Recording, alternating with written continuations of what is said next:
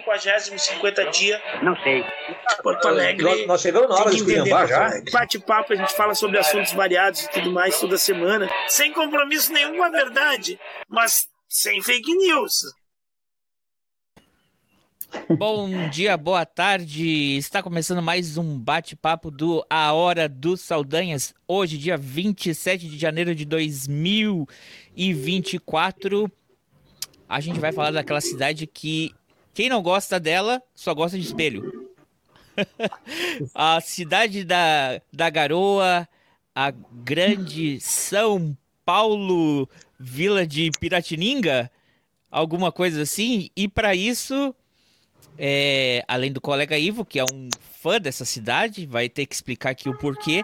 Eu estou trazendo com grande prazer aqui, eu trago a minha amiga Fabiola, que está vindo aqui pela primeira vez. Então, boa tarde, Fabiola, seja bem-vinda.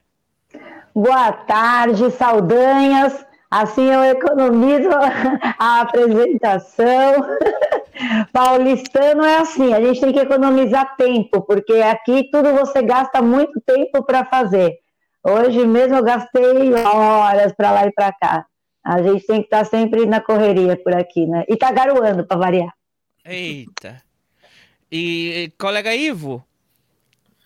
Boa tarde, boa tarde, Fabiola, seja bem-vinda. Boa tarde a todos que nos ouvem. Hoje o programa especial homenageando os 470 anos de são Paulo. Isso é só o colega André, para mostrar que aqui a gente não é bairrista. A gente fez um dos, dos 270 anos de, de Porto Alegre, e aí agora a gente está fazendo um de São Paulo. Né? Então, viu como a gente não é bairrista? E o pessoal diz que tem uma rixa entre paulista e gaúcho, nada a ver. Aqui a gente vai hoje falar só sobre São Paulo. É, porque é, afinal de contas, como eu sempre gosto de, de falar, isso aqui é uma agremiação de nacionalidades, de regiões, não é? É que aqui é que ele tá louco para falar outra coisa. Eu falo com uma agremiação. Não, ele esse é um diz... programa internacional. Ah, é. Tá, você que está chegando agora, isso não tem nada de agremiação. É um programa internacional, tá bem? um, um, um lado é internacional, o outro lado é Grêmio. E, é... Não, e nem, e nem poderia ter rixa, né? Porque quem é 200 anos caçula não pode nem querer competir, né? Não dá, né, gente? pois oh, então, vou falar um pouquinho. Fala sobre... um pouquinho aí. É, peraí, a, a, os recados básicos. Se você chegou aqui, se inscreva no canal, deixe seu like, recomende para os amigos, deixe seu comentário. Aqui a gente não deleta nenhum comentário. As respostas são, claro, na altura do tom que você escreve. Uh, a gente também tá, está ao vivo pelo Instagram. Eu acho tá ao vivo. Acho que tá ao vivo. Tá ao vivo no Instagram. É um outro lugar que você pode ir lá para não assistir a gente. Uh, e claro, esse é, tem a versão MP3. Se você está ouvindo pelo MP3, tem um link na descrição para você ver a, o sorriso aí da Fabiola pelo YouTube. E se você está vendo a gente pelo YouTube e gosta de escutar é, é, podcast no seu carro, mora em São Paulo aí que tem muito trânsito, ou qualquer outra grande capital, você também pode escutar pelo MP3 uh, ah, nos melhores agregadores de podcast, menos naquele lá, uh, o verdinho. Colega Ivo, Tu que é o professor de história aí, conta pra gente aí um pouquinho aí da história de São Paulo dos Campos de Piratininga. Então, uh, o São Paulo ele vai nascer da, da, da, da, da ação dos jesuítas, né?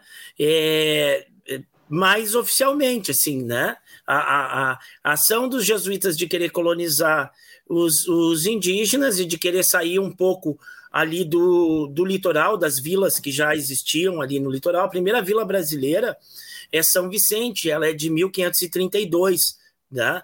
É, mas tem um obstáculo natural que são aquela, é, aquelas montanhas, aquela serra imensa para subir para o Planalto. Né? Mas os jesuítas atrás do, dos índios para catequizar, né, começaram a, a, aglutinar alguns índios, mas o, a alimentação deles uh, ficava muito longe, então eles resolveram subir mais um pouco um, um, para o Planalto. E, mas também tem, a, tem a, influência de um cara chamado João Ramalho, né? O João Ramalho ele já vivia entre os índios, era um português que já vivia entre os índios, era casado com uma indígena, né, filha de um cacique, e ele, uh, inclusive, ele é que vai guiar os, os, os jesuítas montanha acima, né? E ele vai fundar uma vila, é, a de Santo André, antes da de São Paulo, em 1553. É, uh, Aí o padre Manuel da Nobre, que é o jesuíta, mais o acompanhado do José de Anchieta, então vão, vão fundar. A data de São Paulo é a data da primeira missa que eles vão fazer ali naquelas terras, né? As construções, na realidade, elas vão a igreja e tudo mais vai ser um ano depois, né? Então, primeiro eles vão fazer um aldeamento ali com os indígenas, vão já tem um número significativo de indígenas é, catequizados, e ali eles vão rezar a primeira missa, então que é esse dia 25 de janeiro de 1554. Uh, a vila do, do, do, João Ramalho vai ser por ordem régia, por ordem da, da, da do, aliás, nem régia, por ordem do governador geral do Brasil. No, no outro ano ela vai ser extinta.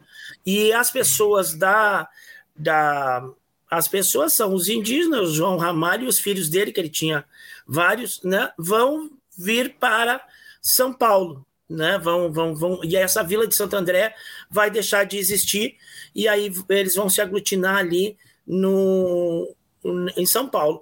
E aí vai ser feito o colégio, né? E aí tem todas aquelas uh, uh, construções. Eles vão fazer algumas outras vilas, algumas outras igrejas em outras localidades também.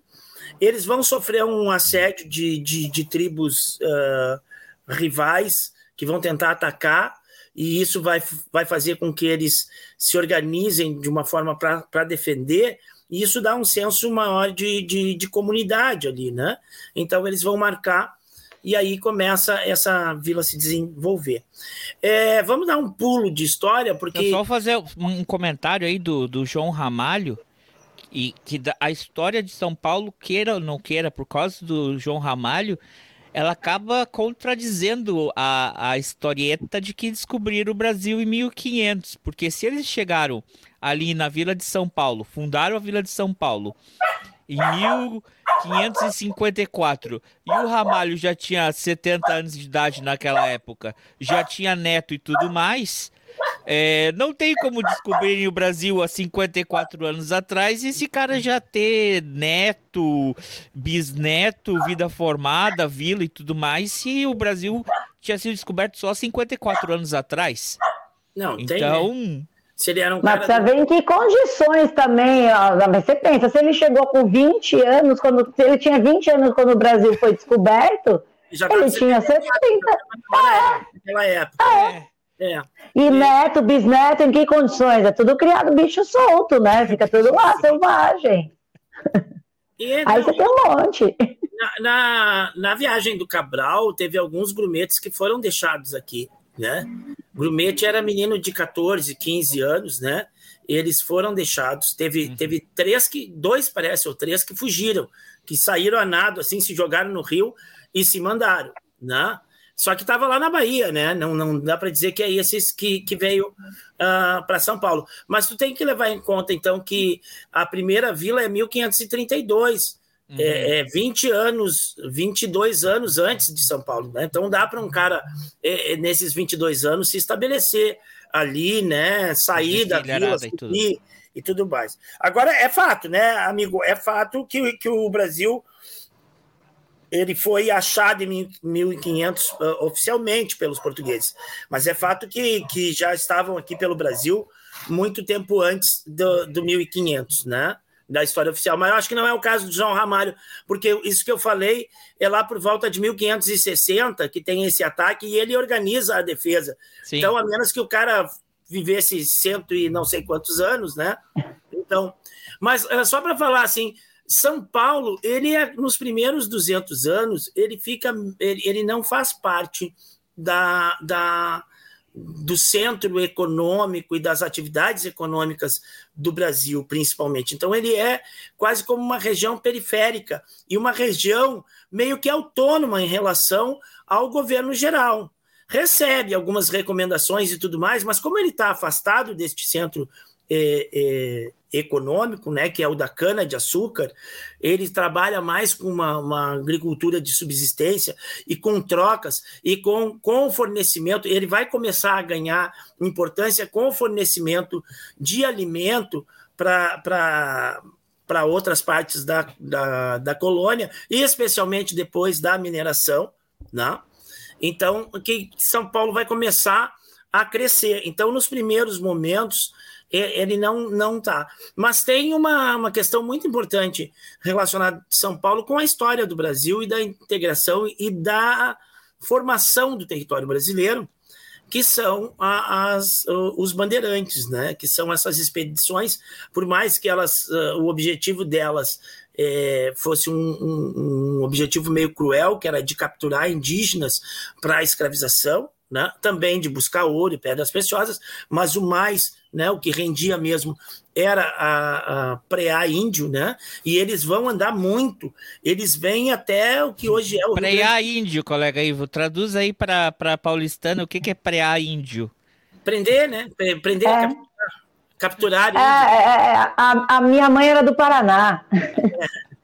Então eles andam, eles vêm até o Rio Grande do Sul, eles vão até o Mato Grosso, eles fazem viagens uh, longuíssimas. E muitas dessas trilhas que eles abriram são estradas que a gente tem hoje. Muitas das estradas que a gente uh, percorre de carro hoje foram crescendo, foram se alargando e, se, e, e o traçado vai seguir o traçado de algumas das trilhas dos bandeirantes. Então eles têm Uh, uh, e também na formação e de também hoje. eles já pegavam dos indígenas, né? Não, não é que eles também. inventaram, já entraram não. no caminho do Piabiru. É. Quando, já... a gente, quando a gente fala em bandeirantes, a gente pensa um monte de homens brancos, né? Não, era um punhadinho de homens brancos e, e um milhar de indígenas, né? Uhum. Então, eram alguns homens brancos, os seus filhos mestiços, a, a grande parte de filhos mestiços, né, desses homens de, que, que tiveram as filhas, filhos com as índias, né, e um contingente muito grande de indígenas. Né? Tinham bandeiras com mais de 1.500 homens, a maior parte desses homens são, um, um, são indígenas. Né? Então, é, nem tinha tanto homem branco nessa época aqui no Brasil, né? Porque eles iam todos de fora, né? Então não tinha tanto assim, não. Não, não tinha. Então, então é isso, né? Eles são só os, os, os homens bons, né? Como eles diziam na época. Na época se diziam os homens bons. Hoje também se diz, né? As pessoas. É, hoje são os homens de bem, é diferente. Eram os caras que tinham algum dinheiro e que, que interferiam politicamente nas decisões da vila, das vilas, né? As câmeras de vereadores, elas vão ser compostas por os homens bons. O cara tinha que ter posse, renda, um número X de escravos para ser. Uh, reconhecido e para ter a participação política. Né? Então, a participação política ela não se dava para toda a população, se dava só para alguns homens. Então, isso vai, vai formando uma aristocracia. Né?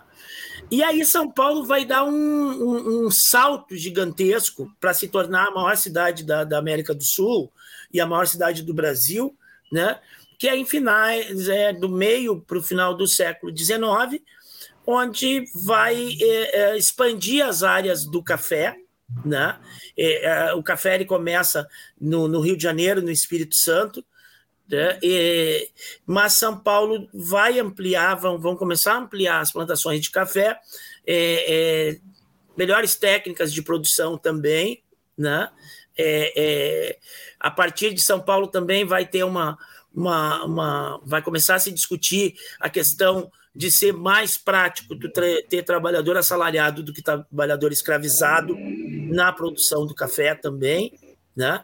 E a partir daí vai, talvez até por isso também começa a industrialização mais forte em São Paulo. E aí uma grande corrente de imigração também uh, para São Paulo que vai contribuir que, que vire um polo industrial e que vire. E, e, a riqueza, né? O dinheiro do café começa a circular muito forte é, dentro de, de São Paulo. E a gente vai ter. É um momento que a gente vai ter, por exemplo, vai começar o século XX, então, com São Paulo já sendo a maior cidade do país, isso que a capital é, é, era o Rio de Janeiro, né? Uhum. Mas nós vamos ter, assim, também um outro, outra cidade que cresceu muito rápido. É, foi Porto Alegre, né, no século XX. Hoje, Porto Alegre deve ser a, a nona capital ou a décima capital do país, mas até, os, até a década de 80 do século XX era a terceira capital do país. Então, foram duas cidades que, que cresceram através da industrialização e da imigração, né, das correntes eh, eh, de imigrantes que vieram, né, e que cresceram muito e ganharam importância econômica, né? E, e a importância política também. São Paulo vai adquirir importância política só com a República. Né? Uhum. É, no tempo do Império, ele ainda não tinha a importância a, a, condizente com o seu tamanho, com a sua economia. Então, essa, essa importância política São Paulo vai adquirir a partir da República. É a partir dos cafeicultores, da, da República Café com Leite? Não, isso é outra é que aí é com Minas. Ah, então, é, não, não é aristocracia, é a. Não é aristocracia, fugiu a palavra. Toma um gole de café aí. Calma aí, é. colega aí. Pera aí. As oligarquias. As, as oligarquias, oligarquias, ó. Cafeeira de São Paulo que vão fazer a República, né? Basicamente são eles que vão impulsionar a, a, a proclamação da República. Tá dizendo que São Paulo é responsável pelo, pelo, pelo aquele primeiro aquele primeiro golpe militar que teve no Brasil. Polêmico, colega Ivo. Ô, oh, peraí, calma, tranquilo. O primeiro golpe militar que teve no Brasil foi boa. Não, já começa com o grito de piranga, né? Também. O São Paulo sempre tá, tá no, no. Por isso que Aí vamos saindo um pouquinho aqui. São Paulo, o moto da cidade de São é, é, é, Fabiola, qual que é o qual que é o moto da cidade de São Paulo que está na bandeira da cidade de São Paulo? Caramba, como que é mesmo? É, está em latim. É, agora você me pegou. É, calma aí, era até o slogan de uma campanha que eu tava vendo, como é que era? Ótimo, pegadinha aqui. Ai, meu Deus! É alguma coisa que faz, é, é, como é que é? Tem alguma coisa a ver com fazer, o que que era? Não do cor, do co. Não, então não é o que eu tô pensando. É, não, não sou conduzido, conduzo. É, isso, isso, isso, isso. É, é, a, é a maior é a maior população do país, é a maior é, PIB do, do, do país também, né?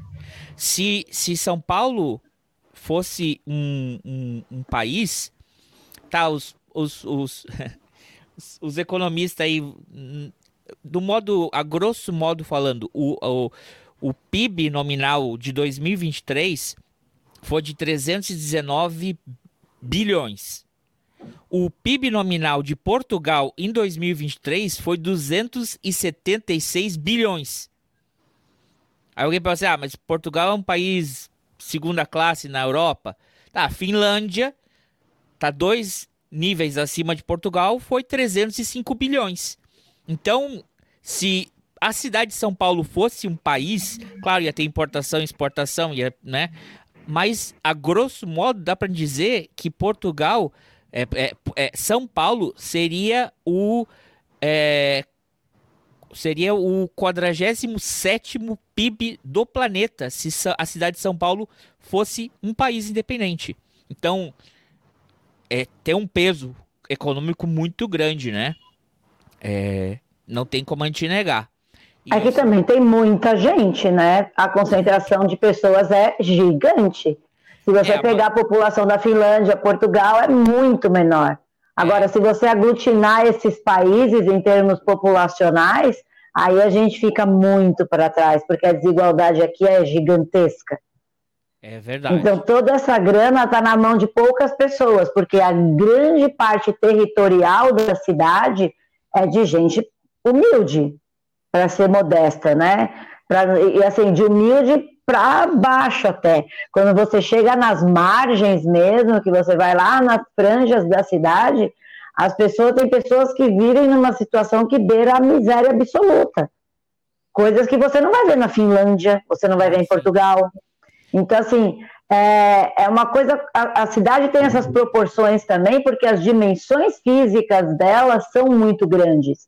Que nem eu estava te falando quando eu comecei. Hoje eu fui num evento, nem é tão longe. Eu estou no centro da cidade, né? Eu estou na, na, região central mesmo da cidade. Então, de onde eu estou, é, é a menor distância entre pontos extremos qualquer, né? Então, vamos supor, se eu vou daqui até a Zona Oeste, até o extremo da Zona Oeste é mais perto do que alguém que está na Zona Leste e para a Zona Oeste, na Zona Sul e tal. Daqui até a Zona Oeste hoje, Noroeste, e eu nem fui até o extremo, eu fui, assim, distante naquela região. De trem, eu demorei uma hora. Então, imagina a dimensão geográfica disso. No mesmo é, trem, não... sem fazer. Eu só fiz uma baldeação dentro do mesmo, da mesma, sem, sem sair de estação, uhum. sabe? Eu só troquei de linha. Porque numa linha você vai de metrô até a estação onde você pega os trens. Então você gasta um bilhete só. Então você conta uma hora o trajeto entre do, os dois trens. Sim. Porque como é uma passagem só, você está dentro do mesmo complexo, não muda nada. Se, não sei se vocês conhecem, mas em Paris, por exemplo, se você anda uma hora de trem, você sai da cidade longe. Você vai para cidades vizinhas. Uhum. Então, assim, a, a, a, proporção é muito grande financeiramente, porque aqui, além de ser gigante geograficamente, como se não bastasse o solo, o que tem de prédio, então, o que tem de gente em cima de gente, é um negócio enorme. Então, são milhões de pessoas para todo lado que você vai. Hoje eu saí de casa, era 10 para 7 da manhã, a rua estava lotada de gente para lá e para cá, no sábado, sabe? Então, aqui é tudo muito gigantesco, tudo aqui é muito grande. Então, lá, vamos fazer, sei lá, um jogo de futebol, uma pelada do pessoal do bairro, junta 50 pessoas para jogar uma pelada. Quando você faz um negócio desse em qualquer outra cidade, você junta 10, 12, você já está feliz. Aqui você junta um monte. É, é tudo, tudo, é, tudo é gigante. Outro, hoje esse evento era numa igreja, quando eu entrei, eu falei, meu Deus, isso aqui é uma igreja, um lugar monstruoso de enorme, assim, eu falava, que que é isso? E aí o cara vira para mim e fala, e o pastor tá pensando em trocar, porque não tá cabendo todo mundo.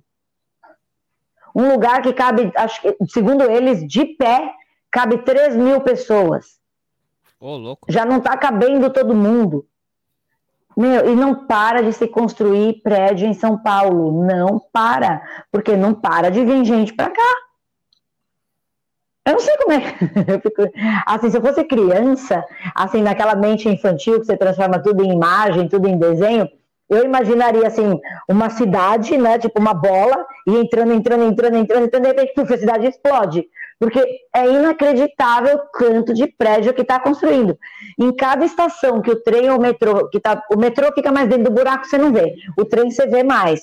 Em cada estação que o trem para, tem um complexo de prédios sendo, sendo construído, com milhares de apartamentos. Você olha várias janelinhas, janelinhas, janelinhas. Eu falo, gente, não é possível. Vão trazer ainda mais pessoas. Então, tudo aqui é muito. Eu imagino o que deve ser ser prefeito de uma cidade igual a essa. São umas experiências que, assim, não tem preço, porque você gerenciar um negócio igual a esse aqui, cara, eu, com a minha vidinha aqui, já não dá tempo de nada, imagina do trabalho que nem esse. Não é à toa que é de segunda a segunda. É. Ó, ó Fabíola, pra gente dar um parâmetro aqui, ó. É, segundo a Wikipedia aqui, a população de São Paulo, só a cidade de São Paulo, não vamos falar da região, mas cidade de São Paulo, que é o PIB também que eu tinha falado, tá 11 milhões 451.999. Ah, fala sério, né? Porque não já não colocaram 452, mas tudo bem. Alguém milhões... tem que ter um bebê aí. é, 11 milhões 452 mil habitantes. E Portugal são 10 milhões 344 mil. É, já é, é bastante gente. No, é que é um país inteiro, é bastante gente. Tá, é bastante gente. Então, o PIB tá ali perto também faz, é, é, faz o sentido. Cabe três Uruguai e um pouco em São Paulo. É, porque é tudo proporcional ao número de pessoas que produzem, né? Uhum. Sim. E, e ah, a não, qualidade da produção. Não foi o per capita que eu dei, foi o, o, o todo que o, a cidade faz, né? Num todo. É, é, é que as pessoas aqui são as produtoras, porque a gente não tem fábrica. São Paulo é basicamente comércio e serviço, né? Uhum. Então, assim, cada um aqui é, é parte da CPIB, porque cada um produz um pouquinho, seja fornecendo um serviço, seja vendendo alguma coisa, porque a gente aqui não tem outra coisa.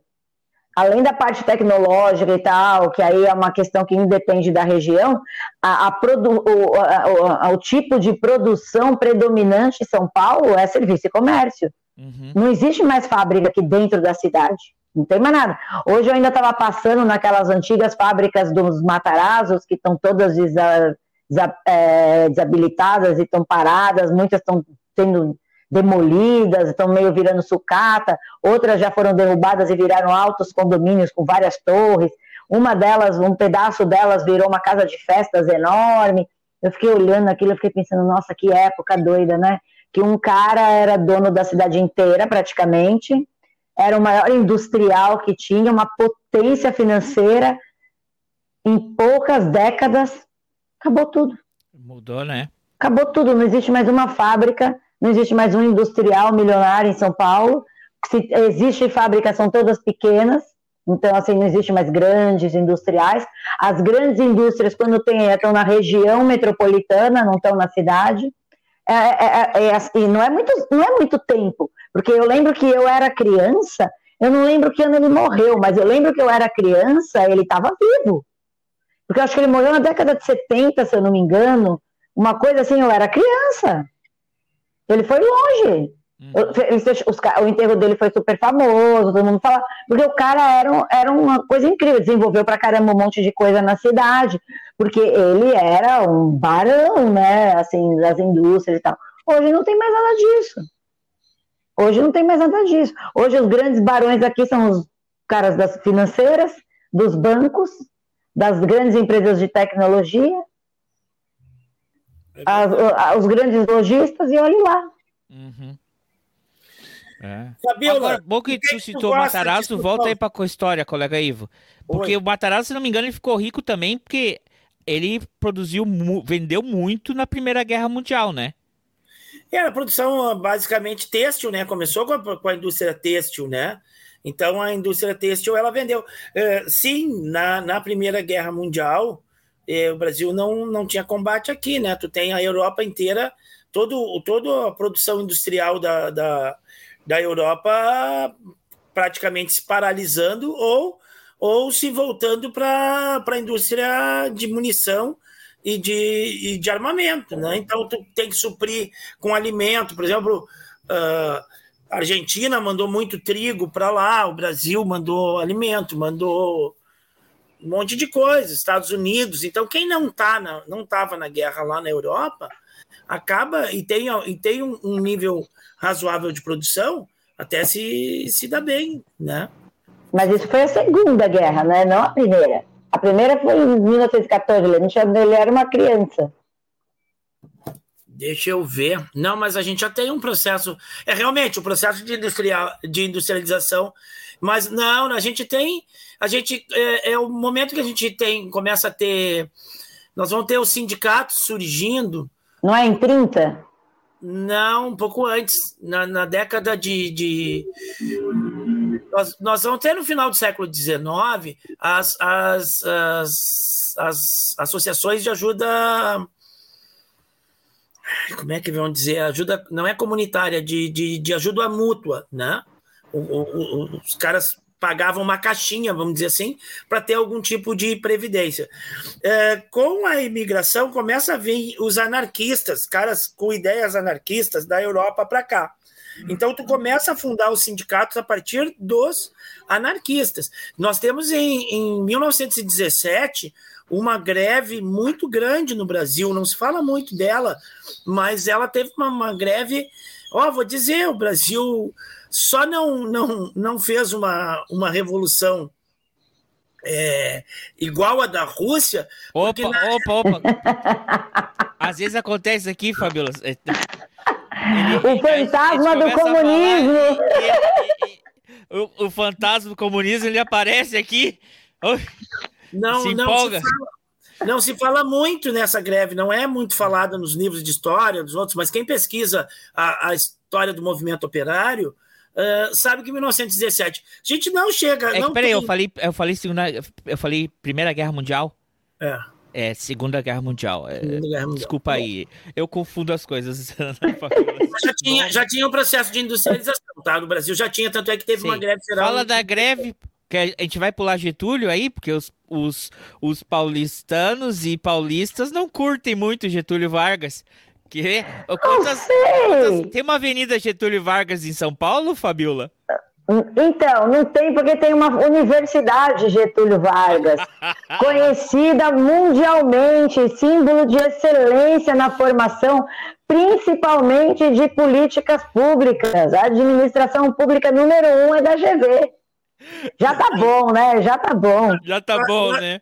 Mas Já essa semana, no, acho que foi no começo da semana, eu, eu, amigo, nós andando em São Paulo de, de, de, de Uber, e aí estavam falando, não sei quem falaram da rua João Goulart, disse, ah, não, não é perto da Castelo Branco. Eu disse, claro que não, né? Eu falei para eles, claro que não. É o mínimo de respeito. Essas eu coisas... acho que rua João Goulart, será que eu não sei se essa rua existe, não? Deve existir, porque aqui tem tanto nome de rua que não tem mais quem dá nome, né? Então tem nome de tudo, deve existir. Eu não sei onde é. Eu disse, não pode, com Castelo Branco não, não, não pode, não vai dar certo. A Castelo Branco eu sei onde é. é um Aliás, é uma estrada enorme. É um viaduto, não é? Tem... É uma estrada, é uma estrada. Isso. Que é uma estrada bem, assim, movimentadíssima, movimentadíssima. Ah, esse daí já é tipo, é tipo um bandeirante, aí ele já ganha nome de estrada, né? Sim. E não sei por quê, porque ele não desbravou nada, mas tem nome de estrada, tudo é, bem. morreu bastante gente também na época. O, o, o colega aí, então peraí, tu estava falando da greve, que é, a greve é depois da Primeira Guerra Mundial? Ou A greve em 17. Ah, depois. É, depois. 17, é, no meio? Não, é no meio, na verdade, é no meio, é na Revolução Russa. Não, é eu digo, o Brasil não faz uma revolução aqui porque as ideias eram eh, principais aí que, movi que, que conduziam o movimento sindical ainda eram ideias de anarquista, influência anarquista, ah, e, não, e não marxista, vamos dizer assim. Senão a gente teria chegado perto também, porque Porto Alegre parou, é, é, São Paulo, Rio de Janeiro, mas principalmente São Paulo e Porto Alegre, que eram, que eram dois, né, as três principais polos industriais aí no, no, no Brasil naquele momento, né? Eles vão eles vão fazer uma greve geral é, bem grande. Aí depois, a partir de, da década de 20, aí começa a vir as influências já por causa da Revolução Russa, começa a vir então a, a, influência marxista. Aí vai ser formado o Partido Comunista do Brasil, aí os sindicatos vão deixar de ser anarquista para passar a ser é, de influência comunista. É, mas isso só para dizer não, só para dizer que já tinha um, um, um, um movimento industrial de industrialização já crescente. Claro que a indústria no Brasil, a industrialização forte e pesada, vai ser a partir do Getúlio Vargas, né? porque daí com a questão do aço, com a questão do, do, do de petróleo, de energia elétrica, de tudo mais, vai se, se, se pesar na, na, na industrialização mais forte. Mas já vinha desde o do, do, do final do século XIX, é, a gente tem no final do século XIX um começo de industrialização, tem um refluxo para depois, na, na segunda década ali do século XX, começar novamente, voltar a industrialização uh, no país. Mas vamos falar de coisa interessante de São Paulo. Vou, eu tô louco para perguntar para a Fabiola o que, que ela mais gosta em São Paulo. Nossa, olha só que difícil. Um... Tirando... Nossa, ultimamente eu tenho gostado de tão pouca coisa em São Paulo. Tirando eu tô tão afim de morar no interior. Em São Paulo. Júlio Tadinho, do Padre Júlio. Olha, sabe, eu acho que o que eu mais gosto em São Paulo é poder conhecer gente de tudo quanto é jeito de tudo quanto é tipo, de tudo quanto é origem, de tudo quanto é pensamento, porque aqui é um mini país, então tem um pouquinho de, de tudo em qualquer lugar que você vai. Você anda aqui por onde eu moro, é, que é uma região muito movimentada, você escuta gente falando várias línguas, vários sotaques diferentes, gente de férias trabalhando, estudando, passeando. Então, o que eu mais gosto é essa, é, essa, como é que fala? Essa quantidade enorme, essa diversidade enorme de pessoas que tem aqui. Isso é o que eu mais gosto. E ao mesmo tempo tem dias que é o que eu menos gosto, porque é tanta gente falando ao mesmo tempo, tanto barulho, gente ouvindo música, gente que chega uma hora que você fica até meio exausto, né? Querendo ficar sozinho, quietinho, no silêncio, mas você fica um pouquinho nessa calma tal, você já quer voltar para a rua de novo, já escutar as pessoas falando, já, todo dia você conhece alguém, todo dia. Pelo menos comigo isso acontece. Eu paro no mercado um minuto para pegar uma maçã, alguém para do meu lado, o que você acha dessa maçã e tal? E aí já puxa uma conversa, daqui a pouco você já está sabendo da vida da pessoa, já sabe que a pessoa mora perto da sua casa, e esse tipo de coisa, é, todo mundo fala que é uma cidade fria, que as pessoas são frias e tal, mas ao mesmo tempo as pessoas são muito carentes de calor humano. Então, se você abre a guarda um pouquinho, rapidinho você faz um monte de amigos. Isso acho que é a coisa que eu gosto mais em São Paulo. É verdade, eu vivi essa experiência aí essa semana, assim, chegar no lugar, assim, e a pessoa começar a conversar, e aí tu já fica batendo papo com a pessoa, já, já puxa assunto, já... Já troca o zap. é assim, é assim. E lugar? Diz aí o lugar, o teu lugar em São Paulo. Olha, eu, durante muito tempo, o lugar que eu mais gostava em São Paulo era o Parque do Ibirapuera, porque eu sempre morei próximo lá, né? E eu ia muito, a vida inteira frequentei, fazia várias coisas, esporte, ginástica, tomava sol. Então eu passei a minha vida frequentando aquele parque. Eu saía da escola, pegava minha bicicleta e ia para lá. Então foi assim uma referência para mim durante muito tempo. Hoje eu ainda vou lá. Eu ainda vou lá porque agora eu levo meus netos, né? Eu já levei os filhos, agora eu levo os netos. Só que o parque mudou. O parque mudou. É, ele foi privatizado faz uns anos e ele virou uma coisa. Parece um parque da Disney, sabe? É, não sei explicar, pode ser uma coisa minha, coisa de velho, né? Que é sistemático com o negócio. É, eu, assim, parque, para mim, eu não gosto de parque muito sintético. Como é que eu vou explicar isso? É, é tudo muito limpo, tudo muito asfaltado, é, os caminhos que levam aos lugares são todos é, delineados com pedrinhas ou com passarelas. Tudo bem que é madeira reciclável, eu entendo essa pegada ecológica, mas fica tudo muito. demais. Parque da Disney, sabe? Que é tudo muito organizado, é. tudo muito certinho, tudo muito industrializado, sabe? Eu gosto de parque que você tem mato, folha espalhada pelos cantos, tem até de repente um buraquinho na pista ali onde você vai correr, uma coisa que parece mais roots, sabe? Uma coisa mais assim, mais roots, mais rústica. Então hoje eu tô achando que o parque tá muito gourmet, virou um Ibirapuera gourmet. Eu gostava dele mais antigamente, sabe? Anota aí, colega André, para a nossa listinha do Privatiza que melhora. Ah, foi privatizado? Mas tem gente que vai achar que melhorou. Porque tem gente que curte isso, sabe? É, aqui em São Paulo agora, é assim, um outro fenômeno que eu estou percebendo, apesar de todo mundo falar, ah, o país está envelhecendo, as pessoas não estão tendo filhos, então não tem mais tantos jovens, tem mais pessoas mais velhas e tal. Aqui em São Paulo, eu não sei se é uma impressão minha, mas eu acho que aqui tem muitos jovens, muitos, muitos, muitos jovens. E a visão deles é, é, assim muitas vezes diferente da nossa, porque a juventude hoje nasce já com celular, internet e tudo. Então eles são muito tecnológicos, eles são muito urbanos. Então eles gostam desses espaços cleans, modernos, sabe? Todos assim industrializados, tudo certinho, tudo bonitinho, tudo assim, tudo parque da Disney. Os jovens hoje eles curtem esses movimentos. O jovem hoje não sobe em árvore para pegar fruta, não nada no rio. Não é que nem era quando eu era criança. Então é, é, é diferente a visão que eles têm do mundo. Então, de repente, essas privatizações que modernizam as coisas dessa maneira, para eles é legal.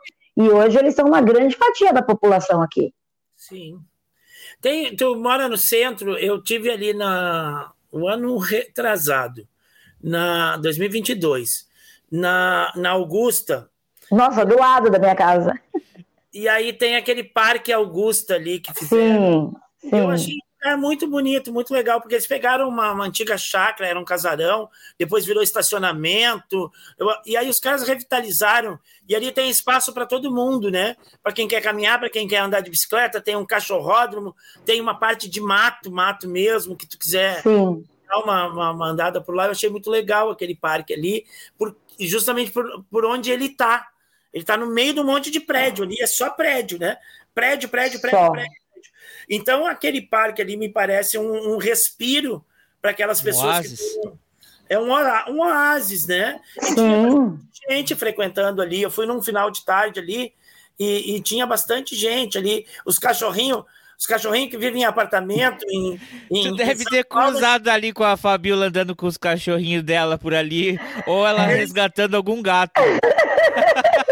Eu ia falar isso. É engraçado que eles já têm as amizades. Eles vão e se encontram lá no, no cachorródromo e têm os seus amigos. Sim, sim, cachorro é gente, já dizia o Mari. Eles se conhecem, eles se identificam e eles trocam ideia. É verdade. Eles unem os donos, porque aí os donos também ficam amigos, também acabam trocando ideia. Ó, eu já conheço casais formados de encontros de passeio de cachorro. Ó, viu?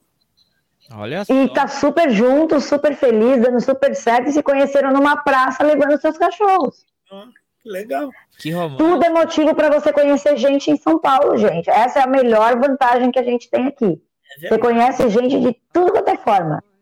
Tudo quanto é forma. E esse negócio do parque foi uma guerra de décadas, décadas, porque teve uma briga familiar, aí a prefeitura parece que tomou o, spa- a- o terreno, né, por conta das dívidas de impostos, e aí houve é, uma construtora co- arrematou num leilão, e aí é, a, a comunidade entrou é, contra, porque não queria que construísse lá um monte de torres.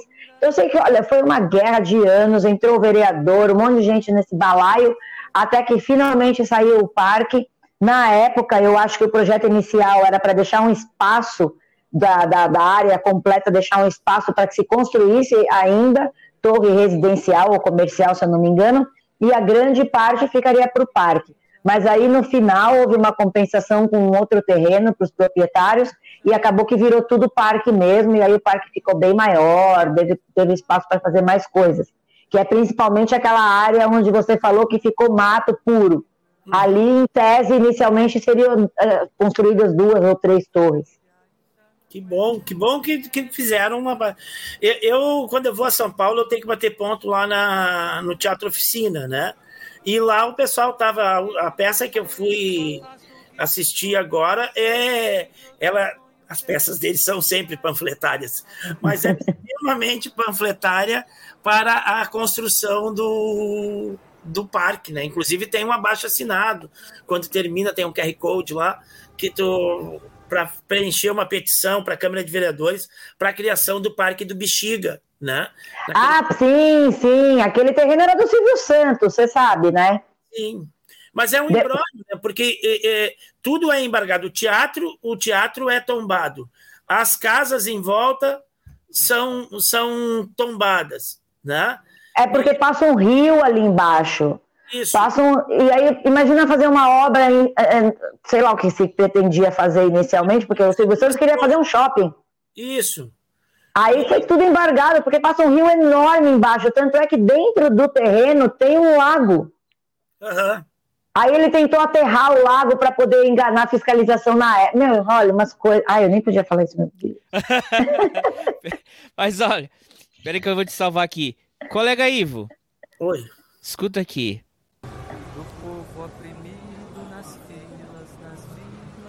Mais alto. Tá não, não deu certo. Ele... Não, pior é a gente chegando com a orelha perto, É, sendo que é. o fone tá aqui. Eu já vi que é o Caetano Veloso. Me diz uma coisa, o que acontece no seu coração quando você cruza a Ipiranga com a Avenida São João? Por que que você gosta tanto dessa cidade de São... Ô, Fabiola, ele foi capaz de deixar... A... Caiu a energia elétrica e a água em em Porto Alegre e ele falou tchau, amor. E foi para São Paulo. Deixou a mulher dele sem água, sem luz para ir para São Paulo. Não, Meu Deus. Vai voltar, já tava com as marcadas, né? Não tem como. tô brincando, isso, tô brincando. Isso daí tinha que ser divórcio. tô brincando. Ele ia e não ó, voltava mais. Começou o gato a andar aqui, ó. Sai daí que você vai derrubar minha câmera. Não, tô brincando com ele. Conta aí para nós, qual, qual o, teu, o, o, teu lugar preferido de São Paulo? São Paulo foi uma descoberta para mim, eu redescobri São Paulo, porque é, meu primeiro contato de São Paulo foi indo para o Rio de Janeiro, que o ônibus atravessava São Paulo inteira, levava quase duas horas para passar por São Paulo. Depois, é, na volta, a mesma coisa. Né? Então, foi o primeiro contato que eu tive com São Paulo. Depois eu fui a São Paulo, mas não para passeio, para compromissos. Algumas vezes eu descia na, na, na, na, estação de ônibus ali do Tietê, e ali mesmo eu já pegava o metrô e descia na, na, na estação de metrô que eu, que eu precisava ir, andava duas, três quadras, né? aí ia dormir na casa de alguém, voltava, pegava uh, o metrô, voltava para o Tietê, então não via muito, não passeava muito para São Paulo. E, na época do, do, dos bancários também, uma vez por ano, pelo menos, a gente viajava para São Paulo, mas era aquilo, só ia lá no, no, no, sindicato dos bancários, dava uma volta ali na Sé, almoçava em algum lugar por perto ali, quando muito dava um pulinho na Liberdade e voltava, pegava o ônibus voltava no mesmo dia. Né? Então, é, São Paulo era só aquela coisa imensa, muito grande, cheio de gente, né? É, mais ou menos a, a descrição que, que tu deu. Há uns anos atrás, a minha esposa queria ir para São Paulo em janeiro. Eu disse: não, pô, janeiro, com o calorão que faz em janeiro, eu quero ir para a praia, não quero ir para uma cidade que só tem prédio, tu entendeu? Para passar mais calor. E aí agora eu descobri que São Paulo é, é menos quente que Porto Alegre em janeiro. Porto Alegre consegue ser pior, né? E, e, a minha esposa foi. E aí eu já vou fazer um parênteses assim, ó, que ela, ela me deixou esse recado. Quando eu, quando eu disse que a gente ia falar sobre São Paulo, ela disse, ó, fala o que que me cativou em São Paulo. Ela de manhã cedo, indo tomar café ou saindo para fazer alguma coisa, e passou um rapaz de bicicleta, uh, de barba, bigode, assim, e com um vestido, com um vestido dourado, uh, todo brilhoso, todo cheio de brilho. E o cara passou andando de bicicleta, e aquilo foi algo completamente corriqueiro e normal. Ninguém ficou olhando Talvez só ela tenha ficado olhando aquele cara vestido dourado e brilhoso, andando de bicicleta e de barba, né? E ninguém deu bola e ela, e ela ali, São Paulo cativou ela. Um lugar em que a pessoa pode andar de vestido dourado brilhoso, um rapaz, um homem de barba, e ninguém vai mexer, ninguém vai se importar, né? Ela disse: Isso é, é o fantástico de São Paulo, né? É, e eu vejo isso um pouco em São Paulo, assim, é, principalmente nessa região ali do centro. As pessoas têm um pouco mais de liberdade, né? Em se vestir, em ser quem é e participar da tribo que for, sem as outras pessoas ficarem uh, metendo bedelho, né? Uh, Sim, é muito isso. É depois, é muito isso. Depois dessa viagem dela, a gente, a gente fez uma viagem para o Tocantins e conheceu umas pessoas de São Paulo, né? E ficamos amigos dessas pessoas. E aí a gente foi um, um Abraço, Thiago. São Paulo. Dá uma, dá uma, faz um ruidinho lá para acalmar os cachorrinhos. Peraí. Tá, tá, tá pesado, pesada a coisa aqui. tá nada, que exagero. Ainda bem que o meu não late, só quando entra umas vizinhas chinesas minhas que ele odeia. Porque elas têm um cachorrinho chinês que late pra caramba. Parou. Então eu fui com ela então há uns três, quatro anos atrás e, e eu redescobri São Paulo, né? Eu andando nessa região ali do centro, andando por ali. E, então tem tem várias coisas. Já fui duas vezes no Museu da Língua Portuguesa e não consegui vencer ainda, tá? Ainda vou ter que ir outra vez no é, Lá é muito grande, né? Nossa, não dá. Eu pulo umas, eu pulo umas partes. É. Porque é interminável. É, e, e, e, a diversidade de coisas que tu tem para fazer em São Paulo, né? Todo mundo fala isso e, e, é verdade. Eu Mas só quem mora fora que faz, porque eu te falo, quem mora aqui não faz nada. É. Você, faz, você trabalha o dia inteiro, você vai para casa, você não quer fazer nada, você quer ficar só vendo Netflix. Eu consegui ir no, no, no, no ensaio de, de escola de samba no AMB, consegui ir no, no Museu da Língua, consegui ir num bar de boemia, consegui ir numa missa. Ah, você fez coisa pra caramba. Eu, eu fui a primeira vez num, num desfile de escola de samba, nunca fui no, no, no, barracão ver ensaio nem nada. Mas eu fui uma vez na, no sambódromo, eu já tinha 40 e lá vai cacetada. E ainda fui porque um amigo meu ganhou os ingressos porque ele ia desfilar, então ele ganhou e me infernizou para eu ir, para ficar batendo palma para ele lá da, da onde ele ia passar, porque ele ia ficar num carro alegórico e o carro passa bem grudadinho, assim, né, nos palanquezinhos que a gente fica ali. Aí ele falou: você vai ficar ali na grade, vai dar tchau para mim, não sei o que lá, porque eu quero ver se você foi mesmo. Aí eu fui, fiquei lá na grade, dei tchau para ele, vi ele no carro alegórico, ele me viu, mas eu demorei 40 e poucos anos. Agora, quem, quem vem de fora faz 200 mil coisas em uma semana. É, ó, é, é, fica a dica aí, aproveita, aproveita esses espaços aí públicos aí que vocês têm, é, teatro, é, museu. É... É, e você sabe que todos têm um dia grátis, né? Não vá no dia grátis. Não vá por quê? Não vá no é dia... lotado, né? Mas é que depende, é, depende. Depende da época do ano. A gente foi no. Tá, tudo bem, no da língua era grátis, mas estava tranquilo. Mas era sábado, né? Era sábado. É na terça-feira. É. grátis. Terça-feira é o dia grátis, geralmente, das coisas. E tinha uma exposição do Chaves lá, no MIS, lá no. Sim. Som. E, e os meus amigos queriam ir. Eu, eu não sou muito fã do Chaves, mas na parceria, eles foram comigo no Teatro Oficina, eles não gostaram muito, mas tudo bem. Então, parceria. Tá bem de amigo? Não gosta de ir no teatro, quer ver o um negócio do Chaves. É. Aí tava chovendo muito. E a gente chegou. E eu não sei o que, que é que deu na cabeça deles. Eu desci do Uber, eu vi que estava se formando a fila, eu entrei na fila. E eles foram atrás de capa de chuva, sei lá o quê, e eu fiquei lá para frente deles e eles ficaram atrás. Resumo: nós tomamos um banho de chuva, mais de uma hora, uma hora e meia na fila, um banho de chuva para pegar os, os ingressos. Quando a gente foi pegar os ingressos, só tinha para as três da tarde, isso era onze e pouco da manhã. O que, que tu vai ficar na chuva né? Vamos voltar.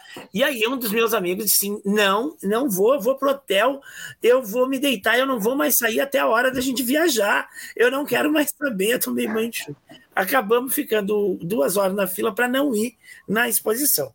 Mas tenho, se a gente entrasse na exposição, não ia ver nada muito. Eu fui na do Da Vinci há uns anos atrás e tinha muita gente, tinha tanta gente que tu não consegue acompanhar a exposição direito, porque tu tem que ficar circulando, né? Porque... É, e as pessoas vão grudando em você, aí você tem que sair fora, né? Você tá muito tempo já na mesma obra, né? Eles vão chegando junto, assim. Mas aí você tem que ir numas épocas assim, sabe? É, é que fim de semana esquece. É, fim de semana esquece. Sábado no... Fim de semana, fim de semana você não faz nada aqui. Eu não vou em parque, eu não vou em cinema, eu não vou em shopping, eu não vou em restaurante, eu não vou em lugar nenhum em São Paulo no final de semana. Eu só vou em que nem hoje quando eu tenho um compromisso que é um evento específico de alguém. Fora isso, eu não vou em nada. Campeonato de jogo, aí eu vou, que são os meus amigos, tá? Meu campeonato, eu participo, geralmente, aí eu vou. Mas assim, evento social de fim de semana em São Paulo, não dá. Não dá. É tudo lotado. Coisa gratuita, então, as filas são de horas. Horas. É. Horas. Segunda-feira as coisas são cheias, imagina. É, é não, não, dá. Outro dia eu fui levar meus netos no Museu Catavento. O Museu Catavento é um negócio muito legal. É um museu de ciências. Então tem várias coisas de física, de química, de biologia, é muito legal. Eles quiseram ir nas férias. Eles, ah, vovó, não temos nada para fazer. E o Museu Catavento, é, eu não lembro o que estava rolando naquela época, se tinha passado por uma reforma, e aí reabriu, então aquela semana inteira, todos os dias eram de graça. Eu, eu não lembro exatamente o que era, eu sei que todos os dias eram, eu sei que naquele dia era de graça. Ah, vovó, vamos hoje, vamos hoje, vamos hoje. Eu falei, tá bom, vamos embora. A gente saiu de casa, a gente saiu tarde, hein? A gente saiu de casa, era acho que 11 e pouco da manhã. A gente foi conseguir, porque agora essa, nos dias gratuitos, você ou pega o ingresso pela internet ou você pega lá direto. Você vai primeiro na, na fila da, do, da, do ingresso, depois você fica na fila para entrar. A gente não pegou pela internet, porque não foi nada planejado, foi de última hora, a gente foi direto. A gente conseguiu pegar o ingresso para entrar às duas horas. O museu fecha às quatro. A gente entrou, tinha tanta criança lá dentro, mas tanta criança. A gente já tinha ido várias vezes, então eles até nem faziam muita questão de ir em tudo. Mas eles conseguiram ir, eu acho que numas três experiências. Bah. Por, porque dentro do museu tinham microfilas para você participar das experiências. Sim porque é interativo, né? Então tinha mini filas para você poder participar das coisas. Então eles conseguiram ir em três, que eram três que eram assim, tipo, uma delas era um tanque de água que você pegava uma bolha de sabão e fazia uma coisa assim. Como era uma coisa redonda, não tinha como fazer muito a fila, porque as crianças entravam por todos os lados. Então foi a única coisa que até que foi rapidinho para eles irem. E aí eles se molharam todos, foi a desculpa para eu ir embora, porque eu falei, vocês estão molhados nesse ar-condicionado, vamos embora. Aí pegamos e fomos embora, porque eu não estava aguentando mais aquela muvuca. É muita gente. Não Agora, vence. Vou te fazer a pergunta mais difícil de responder até agora. Porque o mundo. será? Tudo é difícil falar de São Paulo, né? Falar de São Paulo tudo é difícil, porque tem muita coisa. É tudo muito grande, como tu disse, é muito grande, tem muita coisa para fazer, tem muita. Qual é o lugar, né? Tu disse um, mas né? tem tantos lugares que poderia dizer né, é, comer em São Paulo. Onde, onde é que é o teu hum. lugar para comer em São Paulo? Olha. É exigente, é a Fabíola já teve restaurante e tudo. Mas então, você sabe que é uma coisa engraçada? Eu não sei se é porque a idade vai chegando e você vai dando pouca importância para determinadas coisas. É, eu hoje, assim, comer para mim é uma coisa que eu como muito pouco agora, né? Eu já quase não sinto muita fome. E eu me contento com qualquer coisa que eu consiga só comer rápido para matar a fome e fazer alguma coisa que eu tenho que fazer, sabe assim? Então, fora de casa, porque eu gosto muito de fazer coisas, né? Assim, ah, eu tô afim de comer tal coisa, eu vou lá e faço. Então, fora de casa, o lugar que eu mais gosto de comer é na Liberdade. Na Liberdade. É, porque eu gosto muito de comida japonesa, eu sou vegetariana, né? Então, eu, a única coisa que eu abro exceções é para frutos do mar. Então, eu vou na Liberdade, porque lá sempre tem uma comidinha com frutos do mar e tal, e lá é tudo muito fresquinho, e é tudo muito delícia, e eu adoro comida oriental, então eu vou na Liberdade toda semana praticamente. O bexiga tá arriscado, então, pra ti. Ah, é que é massa, pô. A minha família é meio italiana, sabe? Massa pra gente é arroz e feijão. Então, assim, sair para comer uma massa, eu acho assim, ah, vou comer um negócio mais elaborado, que eu não vou fazer em casa, assim, é mais difícil fazer. Aí eu vou comer uma comida alemã, por exemplo, que eu não vou fazer em casa. Vou comer, sei lá. É que muitas coisas eu faço em casa. É que quando eu quero fazer um negócio, eu vou na internet, vejo como faz e faço em casa. É, então, eu... um lugar bom para comer é ir na casa da família. é, é um ótimo lugar, é um ótimo lugar. Mas, ó, a Liberdade é muito legal, tem dezenas de restaurantes, tem comida japonesa, coreana, chinesa, tailandesa, todas as asiáticas, orientais tem lá. Você vai encontrar um restaurante que a pessoa veio de lá mesmo e montou um restaurantinho, então ela é nativa. As coisas são deliciosas, não são caras, é, é super acessível. Mas é aquela coisa, de fim de semana, prepare-se, porque fila. todos os restaurantes têm fila para entrar. Os mais assim transadinhos que todo mundo conhece, tem uns que têm enfeites de anime, são temáticos e tal. Nossa, cara, as filas são quilométricas, assim, quilométricas. Mas você vai de dia de semana, é tranquilo, dá para ir numa boa. Você come as mesmas comidas, com a mesma qualidade, a mesma delícia que sempre é, e vale super a pena. Você acha várias opções. Conhece São Paulo, colega? É. Sim, eu Conhece, ia, eu, eu ia falar, eu ia falar, eu, eu só fiquei assustado quando tu perguntou assim sobre endereço, pensei que tu ia perguntar onde é que reside o, o, o, o deputado federal, o, o Bananinha, que ele é de São Paulo, mas ninguém nunca viu ele por aí, e a Conja Ele é também, é daqui? Ele é, é daqui não, né? Ele só nasceu aqui, eu acho, porque ele não mora naquele condomínio na Barra lá ele no é... Rio ele é deputado por São Paulo. Ué, o Alexandre Frota também. É. Eu achei que o nosso governador! O nosso governador nunca residiu em São Paulo, reside agora no Palácio. Diz que caiu a internet, ele não conseguiu chegar no evento pro aniversário de, de, de, de São Paulo, né? Porque não tinha Waze e ele não, não sabia onde chegar. é bem possível, mesmo porque o Waze manda você para cada lugar que não tem nada a ver. Mas o que eu ia dizer de São Paulo, em São Paulo é, não é das minhas cidades é, é prediletas. Eu não vou botar assim que é a, a falha do. É, mas foi foi o primeiro lugar que eu fiquei no hotel que eu lembro na minha vida. É, tu, tu foi também, né, colega? Era, tá. E era ali, por incrível que pareça, Nossa. Fabíola, era ali perto da Sé. Nossa! Mas isso faz bastante tempo, né? Faz bastante tempo. Era no tempo que tu podia caminhar pela Sé à noite. Ah, faz bastante tempo mesmo. Faz bastante tempo mesmo. E era é a primeira vez que eu lembro de ficar no hotel é, e também foi quando é, o, o, que meu pai trabalhava com representações comerciais e teve uma feira no IMB e aquele parque enorme e aí, nossa, para mim pegar metrô pela primeira vez, pare... hum, ah, a cabeça explodia, parecia que tava num outro planeta, tudo moderno. É... E só tinha aquelas, só tinha duas linhas de metrô nessa época, a azul que é a que vai para AMB, que aí você desce lá no Tietê e pega o ônibusinho, né, que faz a baldeaçãozinha ali. Agora você já consegue ir direto. Agora você faz, já fizeram uma passarela. Uma, uma para voltar. e a vermelha, que são, eram as duas únicas linhas que tinha em São Paulo naquela época. Sim. Então, para mim, foi uma cidade das descobertas, assim, porque vinha de Curitiba, né? Uh, então, era eu, quando ia para cidade grande era Porto Alegre, era mais avançada que Porto Alegre. Uh, então, assim como, como, criança, foi uma descoberta. Que é... loucura! Hoje Curitiba é maior que Porto Alegre, né? E, Quando é... lá, Porto Alegre era maior que Curitiba. Agora Curitiba já passou. Ah, é? Curitiba é maior que Porto Alegre? Não sabia. Porto Alegre estagnou no final dos anos 80, 90 Porto Alegre, a população é a mesma praticamente há quase 30 anos. Qual o contrário de implodir? implodir? É, implodiu para dentro, tipo, colapsou. Nossa, que doido! É, cresceu, é, é, que tem a limitação geográfica, né?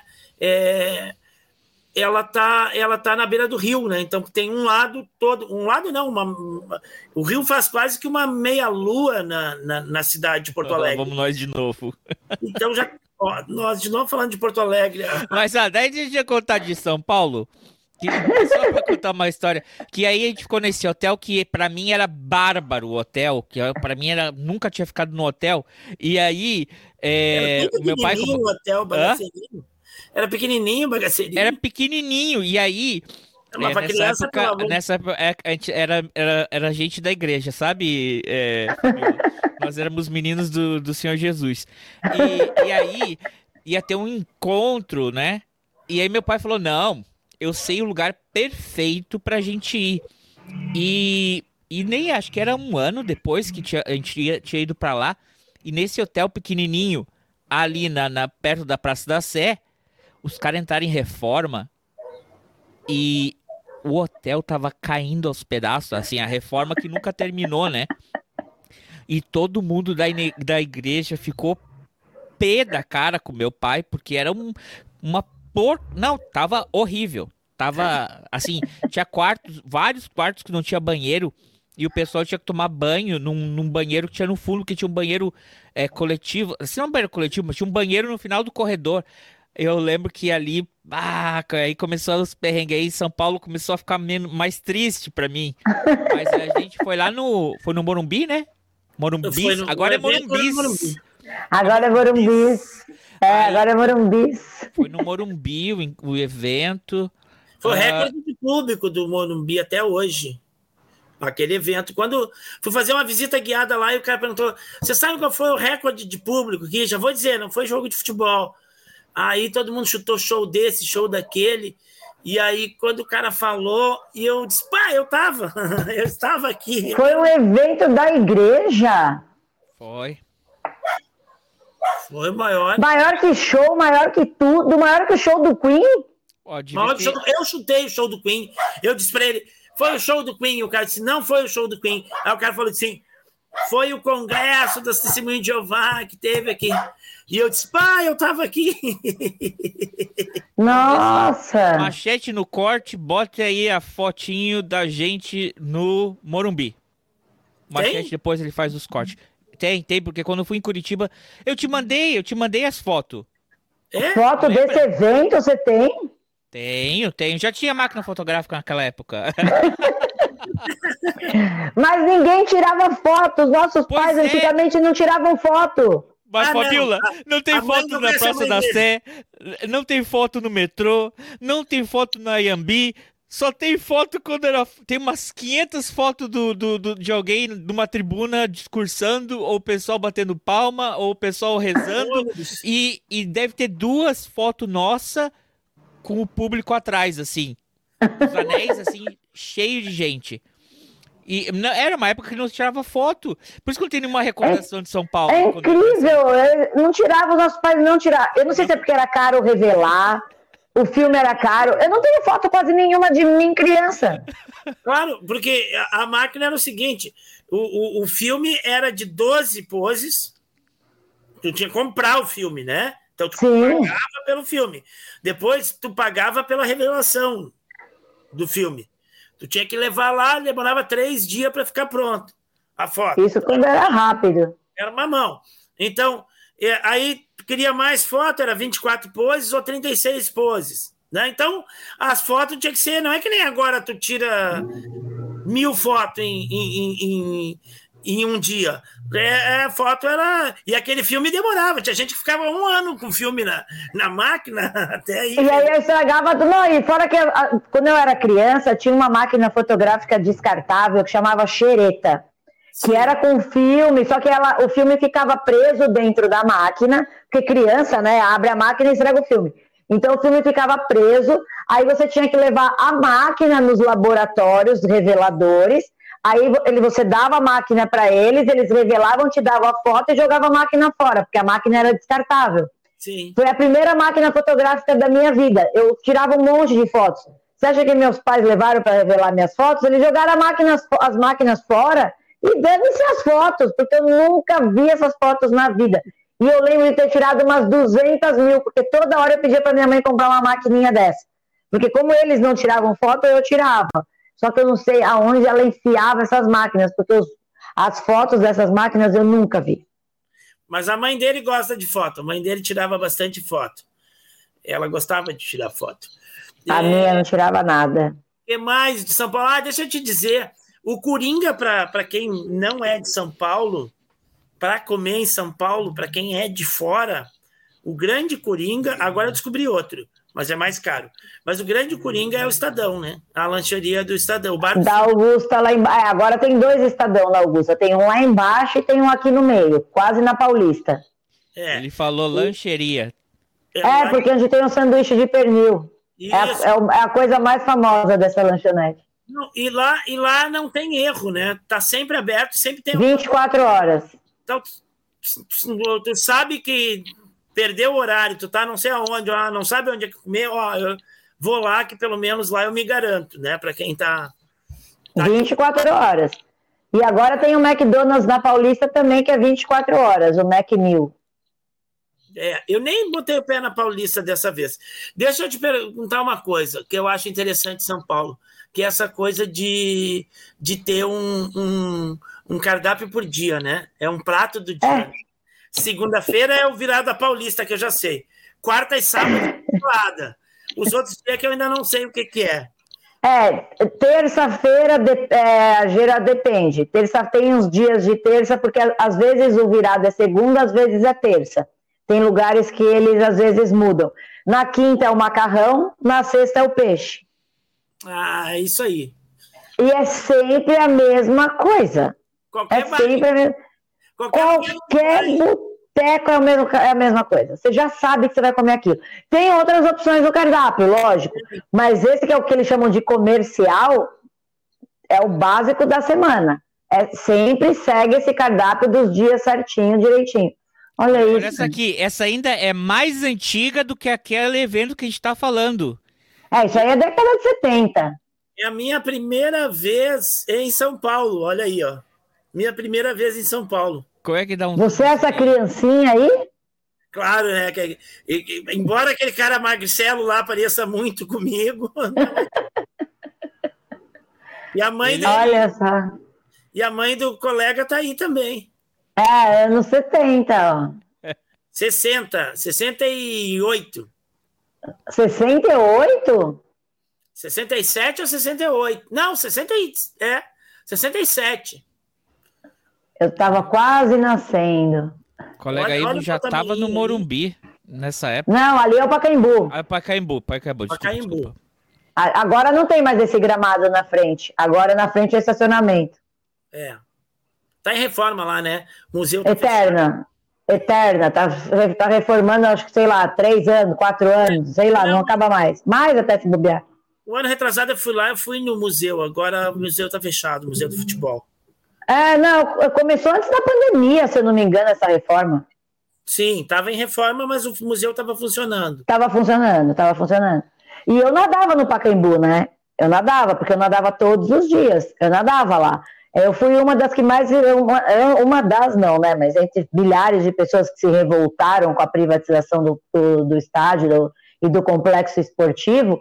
É, a gente fez um monte de manifestação, mas não adiantou nada, porque é tudo de graça. Era, né? Tudo de graça. Bastava você morar nos bairros em volta do estádio para você poder usar o complexo esportivo de graça. Piscina olímpica, é, é, climatizada, academia, dança, um monte de coisa, tudo gratuito. Agora acabou, não vai ter mais nada. Agora parece que a, a, piscina ainda vai ter duas vezes por semana a gratuidade, o resto não. Ó, mais uma da série Privatiza que melhora. Então, já que a gente falou de coisa ruim aqui, vamos. E a gente falou. Até agora o papo foi legal, foi divertido.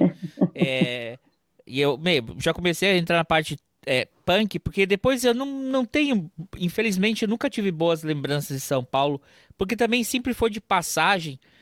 Teve uma vez quando eu fui, a primeira vez que eu fui sair do Brasil, eu, eu peguei o avião, óbvio, em, em em Guarulhos, mas eu fui de ônibus até São Paulo. Um amigo meu me pegou na rodoviária e ele morava em Perdi Perdizes. Perdizes. Eu jantei com eles, coisa e tal, e aí ele me deixou no aeroporto. Então, eu depois. E, e teve uma vez também que eu, voltando de Ubatuba, meu chefe resolveu passar por São Paulo e aí se meteu no meio de São Paulo e foi. Foi, foi um caos. Então não tenho, não tenho muitas lembranças boas assim de São Paulo depois como adulto.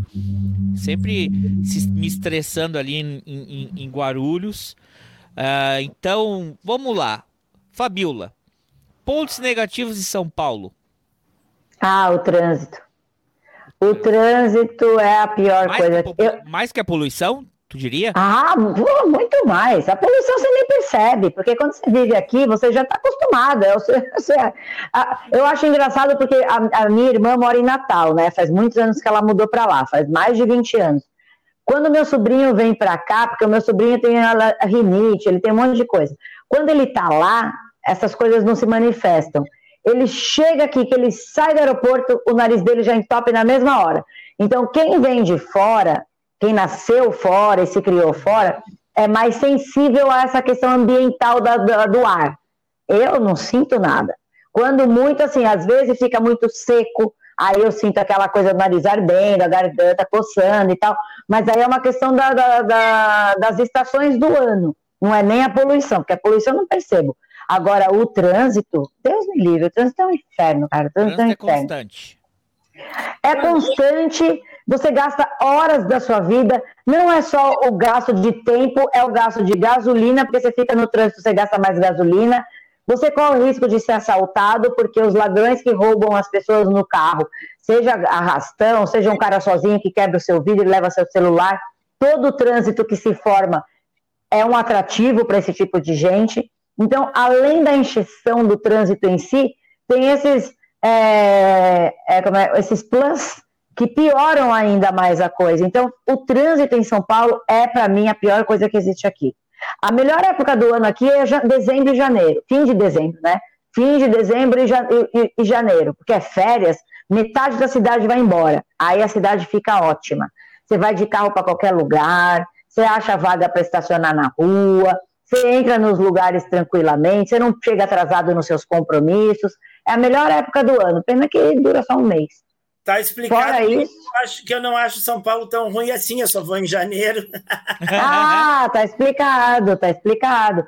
É a melhor época para você vir, porque aí você vai nos museus, não tá tão lotado, você vai nos teatros, nos cinemas, não tá tão lotado, você consegue circular pela cidade sem ficar horas preso no trânsito, você entra no metrô, você consegue sentar. Aliás, você consegue entrar no metrô, porque durante a época normal, uma linha vermelha e amarela 5 e meia da tarde, você, não, você tem que esperar passar três, quatro trens para você chegar a sua vez de se aproximar da plataforma. Então, assim, essa questão do, do, da locomoção, eu acho que é a pior coisa de São Paulo. Sem dúvida nenhuma. É tudo muito complicado e caro. E caro. Porque se você, por exemplo, não vai querer mais andar de carro, eu, eu como estou no centro e tenho acesso a todos os meios de transporte muito fácil, eu raramente vou para lugares de carro principalmente quando é longe.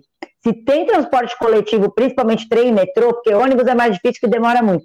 Mas se tem ônibus e metrô, é, se tem metrô e trem, eu vou de coletivo sempre, sempre. Porque você sabe a hora que você vai chegar, porque os horários dos trajetos são cronometrados, então você tem uma previsão mais fácil de quando você chega, então você não atrasa, você não estressa com aquele trânsito, aquelas buzinas, aquela coisa toda, você vai sentado mexendo no seu celular, respondendo mensagem numa boa. Então aí até dá para você se movimentar bem. Mas além, sendo que você não precisa fazer isso todo dia. Porque se você tem que fazer todo dia nos horários de trabalho convencionais, aí nem o transporte coletivo dá. É inviável, é, é, é insalubre. Então, a, a, mobilidade eu acho que é o maior problema de São Paulo. A bandidagem já, já me adaptei. Já se adaptou? É, porque não tem jeito. Não tem jeito. A mobilidade é uma coisa que tem conserto. Você faz mais linhas de trem, você faz mais linhas de metrô, você coloca mais ônibus, você tenta fazer com que o transporte seja mais barato através dos veículos elétricos. Você tem soluções. Agora, a criminalidade é uma coisa complicada em São Paulo. Porque, ah, prende, mata, é, faz isso, faz aquilo. Mas as pessoas estão sempre tendo filhos. Esses filhos crescem na marginalidade a probabilidade deles se tornarem outros marginais, com essas, esse monte de tentação do, do, do tráfico e o caramba, é muito grande. Então, conter a criminalidade em São Paulo vai ser muito difícil. A Cracolândia. Há quantos anos estão tentando acabar com a Cracolândia? Hoje mesmo, a gente voltando de trem do, do nosso compromisso, a gente parou na, na luz, porque eu voltei com um grupo de amigos e da luz cada um ia pegar uma, uma linha. Eu ia pegar amarela, um ia pegar azul e o outro ia pegar vermelha. Aí chegamos na luz, o pessoal, ah, vamos descer, vamos almoçar primeiro antes de ir para casa tal. Aí um virou e falou, mas pô, aqui a gente está no meio da Cracolândia. Aí o outro virou e falou, ah, é, esquece, deixa, depois a gente vai para outro, marca outro dia. Porque você não vai sair da estação e ficar lá no meio da Cracolândia. Sim. Qu quantos prefeitos já passaram e não conseguiram dar jeito? Eu, eu, eu, senti uma movimentação, uma movimentação ali em relação a, a, o ano passado eu tive em maio eu tive em maio em São Paulo. E andando pelos mesmos lugares, eu percebi menos morador de rua nos mesmos lugares que eu passei é, em maio do ano passado. Mas eu me parece que isso é uma movimentação, né? As pessoas, eu acho que se deslocaram de repente para para outros lugares. Dessa vez eu fui dos últimos três anos, das últimas três idas a São Paulo, foi a que eu percebi menos morador de rua. Bom, eu não fui nem na Liberdade, nem fui, nem passei lá pela Sé dessa vez. Mas nos mesmos lugares ali, em torno ali do Estadão, da Augusta, da República, sabe, essa região ali do uhum. centro, eu, eu notei menos. Né? E, e também andando de, de, de, aplicativo, que a gente andou bastante de aplicativo, me pareceu um pouquinho menos. Então, me parece que teve uma, uma um espalhamento, talvez, uma redistribuição. Menos gente me achacando na rua também. Eu tive menos, quase nada de, de, de achaque na, na rua. E, em compensação, em outras vezes, não podia dar uma parada que chegava um para te pedir alguma coisa.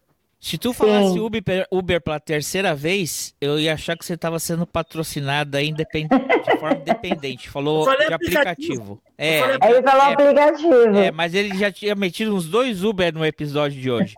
Ô, colega aí, vai. Quem sabe eles se sensibilizam e no, no, nos patrocinam. Pois é, quem não chora não mama. Ô, colega Eva, aproveita que tu tá aí é, destacado. Pontos negativos de São Paulo. Ah, eu acho que o, o, eu não moro em São Paulo, né? Eu sou visitante. E para o visitante, realmente, essa população uh, de rua de São Paulo é o que mais me, me afeta. E afeta por uma questão também, assim, ó, é, algumas vezes tu acaba até te sentindo culpado, sabe? Não é culpado, mas te dá uma. Uh, uh, me dava uma tristeza muito grande, uma angústia. Falhamos como, como sociedade humana, né? Exato. Sabe? Tipo, eu tô aqui, eu vou tomar minha cerveja, eu tô passeando, tô curtindo, e tu vê um monte de gente tendo que morar na, na rua, e aí começa a chover, é a pior parte, sabe? Porque Sim. aquela pessoa, é, quando não tá chovendo, tá. Não é que tá tranquilo, mas quando tá chovendo. É menos pior. É uma situação. Agora, quando chove, que tu vai, tu vai correr, vai te abrigar, vai para dentro de uma casa, de uma cama quentinha e tudo mais, aquela pessoa não tem nem para onde dormir, né? Pior ainda, né? Então, e eu vi não só o, o, o, o craquento, né? O, os caras do crack morando na rua, mas tu vê que tem gente ali, chega, tu chega a ter família morando na rua ali. Tu vê que tem gente que trabalha e mora na, na rua. Então, essa população de rua de São Paulo é, é, é um, é um. Acho que é o maior problema a ser solucionado pe, pelos governantes aí de, de São Paulo. Eu acho que é o maior pepino para quem vai, para quem governa, ou para quem vai governar, ou para quem já governou São Paulo, né? que é resolver a situação desses moradores de rua. Eu acho que para quem vem de fora, eu acho que é, é, é, a pior, porque como eu disse, eu vou numa época que o trânsito nem nem tá tão ruim, as coisas nem tão tão sim, E tô indo a passeio, eu não tô indo a trabalho, né? Tu vai a trabalho, tu vai em outros horários, né? Então eu tô indo a passeio. Então tudo é, para mim eu acho legal. Menos essa questão do, eu acho que a pior parte é a do, do da população de rua de, de, de São Paulo, porque é é dolorido. Ao mesmo tempo que tu sente Mas isso é uma máfia, colega Ivo. É a máfia, é a máfia dos cracudos. Porque se não existir os cracudos, como é que as ONG vão levantar dinheiro? Brincadeira. Não, e o, pior, é, e o pior é que nem levanta, né? Porque eles continuam tudo no mesmo lugar, então. Ai, que E nem é, porque nem todo mundo que tá na rua é, é, é, é. Nossa, é que hoje tem tanta gente na rua, tanta gente diversa, que você vai encontrar famílias inteiras na rua, pai, mãe, filhos, porque a pessoa fica sem dinheiro, sem suporte de outras pessoas da família aqui, vai para a rua. Sim, o, o e eles estão espalhando mesmo. São Paulo, o aluguel é muito caro, então muito caro. Uma família que perde o emprego aí, e tudo mais, o cara não consegue se, se e não tem uma rede de, de apoio familiar maior, uma família mais extensa que possa lhe ajudar acaba indo o marido, a mulher e os filhos para a rua, né? É. Sim, tá cheio, cheio de famílias inteiras. E lá no centro você não vai ver durante o dia, porque durante o dia, todos os dias pela manhã, vem o pessoal da, da limpeza pública com os carros pipa de água, jogando água no pessoal que dorme na rua para eles irem embora dali. Para o pessoal que vai trabalhar, vai turista e tudo mais, não verem essas pessoas lá. Eles só começam a voltar de noite. Por isso que você não viu durante o dia. É verdade. Eles ficam circunvagando por aí durante o dia. Aí à noite eles começam a se aglomerar de novo lá no centro. É, como eu andava mais a pé à noite nas outras vezes, dessa vez eu não andei muito a pé à noite, uma noite só que eu andei a pé, a maioria das vezes a gente já saía do hotel direto para um carro de aplicativo, né? E voltava. Aí você não vê. Não vê muito, né? É verdade. Ó, pra gente dar um quebra aí, porque ficou meio tenso o assunto, ó. Achei aqui, ó.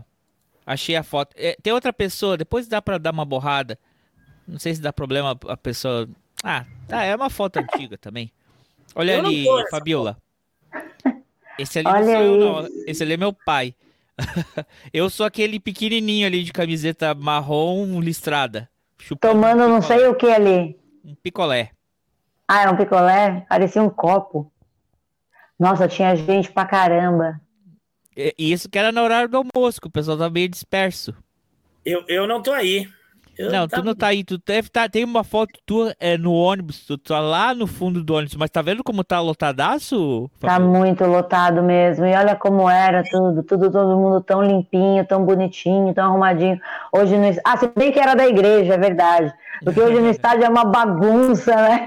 Todo mundo Ah, não, zoando. terminava todo mundo lim... o que não sujavam, né? E o que tava sujo o pessoal ainda ajudava a limpar e ainda tinha o pessoal que era só pra limpar mesmo também. É outro nível de civiliza- civilidade, né? Acabou tudo isso. Hoje em dia, Eu não tu, tá- tu joga o... Fabiola, 18, 18, 19 anos, com essa imensidão de gente de tudo quanto é lugar do país, eu tava, era circulando para ver se Lógico, né? tinha novas amizades. Contatinho! Hoje a gente... Imagina, com aqueles. qu- Quantas pessoas tinham ali? 40 mil? Não, Tu viu o recorde, né? Quando é que era 200 e... Não, 100 200? 186 mil pessoas. Que isso? Não cabe tudo isso lá. Cabia, agora não cabe mais. sem comprometimento nenhum com a verdade, mas sem fake news. Vamos. Ah, é o lema do podcast. Tá que nem o cara hoje fazendo o cálculo das pessoas no evento. Tinha 1.200 cadeiras, todo mundo sentado. Tinha, sei lá, umas 50 pessoas de pé. Ah, quantas pessoas tinham? Para ele tinha 2.400. Simplesmente tinha o dobro. Então, é, já estamos aqui com é, uma hora, quase uma hora e meia de papo. É, algum, alguma previsão para as eleições aí esse ano, Fabiola? Ou é, é, um, é, um, é um tema embaçado para você falar? É, assim, eu posso falar assim, é, perspectivas, assim, sobre a minha visão. Isso. Olha, o que a gente tem de concreto, fatos, que aí independe de opiniões. Candidatos já lançados: Ricardo Nunes, Uhum. Guilherme Boulos, Tabata Amaral. Na minha opinião, eu acho que a Tabata está se colocando no mercado para tentar ser disputada por alguém aí. Porque surgir como terceira via para disputar entre a situação e o único representante em tese legitimamente conhecido de esquerda, não tem espaço. Oh, mas o Porque- vice dela vai ser o da Atena, Fabiola? É. Eu não sei, eu não sei, eu não sei. Eu acho que essa história ainda não está muito bem desenhada. Eu acho que essa história ainda não está muito bem desenhada. Eu acho que essas cadeiras ainda não são capazes de mudar. Por exemplo, o Ricardo Nunes não tem vice escolhido. Uhum. Disse por aí que vai ser indicação do PL, que é quem vai, que já fechou apoio com eles e tudo mais. Mas disse, não foi nem colocada a possibilidade de alguém que seria o indicado ou a indicada. Tipo assim, ah, o PL vai indicar o fulano de tal para vice do Ricardo Nunes. Não tem nem essa conversa circulando. Então nada está definido, está tudo incerto. O que a gente sabe é o governo vai vir com muitas fichas para conseguir a reeleição. Eu estava conversando hoje mesmo com uma pessoa na, na, na- na- volta do metrô, falando assim para ela que ela pergunta, perguntei assim numa a gente conversando sobre essa questão de prefeito, eu virei para uma passageira do lado assim no metrô, falei: "Quando você descobriu quem era o prefeito de São Paulo?" Aí ela falou assim: "Não é o Mário Covas?" Eu falei: "Não, o Mário Covas morreu." Aí ela, aí ela virou e falou assim: Ah, é verdade. Olha isso, eu escolhi a pessoa a dedo. Tipo, eu virei e perguntei pra pessoa do meu lado. Aí eu falei: Não, o Mário Covas morreu. Aí ela, Ah, é verdade. Aí ela, quem é o prefeito? Aí falei: As pessoas não sabem. As pessoas não sabem porque ele é totalmente desconhecido. Aí o que acontece agora? Agora ele precisa se tornar conhecido. Então ele está apostando todas as fichas em marketing, divulgação, lançamento de obra, coisa que todo político faz no, no ano eleitoral. que está acontecendo? Muita gente que não tem nem noção de nada virou para mim e falou assim: Nossa, São Paulo tá tão bonita, igual agora o Ivo falou lá no centro não tem mais pessoas na rua e tal, porque nas regiões centrais, que é onde circula todo mundo que vai trabalhar, que passeia, que não sei o quê, eles fazem aquela maquiagem da beleza tiram as pessoas da rua, tampam os buracos, tiram os postes, enterram os fios, pintam as cercas, arrumam as flores nos parques. Então, quando você circula pela região central, você acha que São Paulo está mega cuidada, que é onde ele está investindo as fichas, embelezando um lugar onde mais circula gente todos os dias. Agora, sai do centro, a cidade está o caos não tem limpeza pública, não tem manutenção de praça, não tem manutenção de parque, a cidade está terrível. Mas o cara está apostando tantas fichas no marketing que quem está circulando só pelo centro, pelas regiões mais nobres, e não está vendo o resto, e está vendo as propagandas na TV, porque agora ele começou a aparecer direto, está achando o prefeito ótimo. Então ele tem grandes chances de ser reeleito. Grandes chances.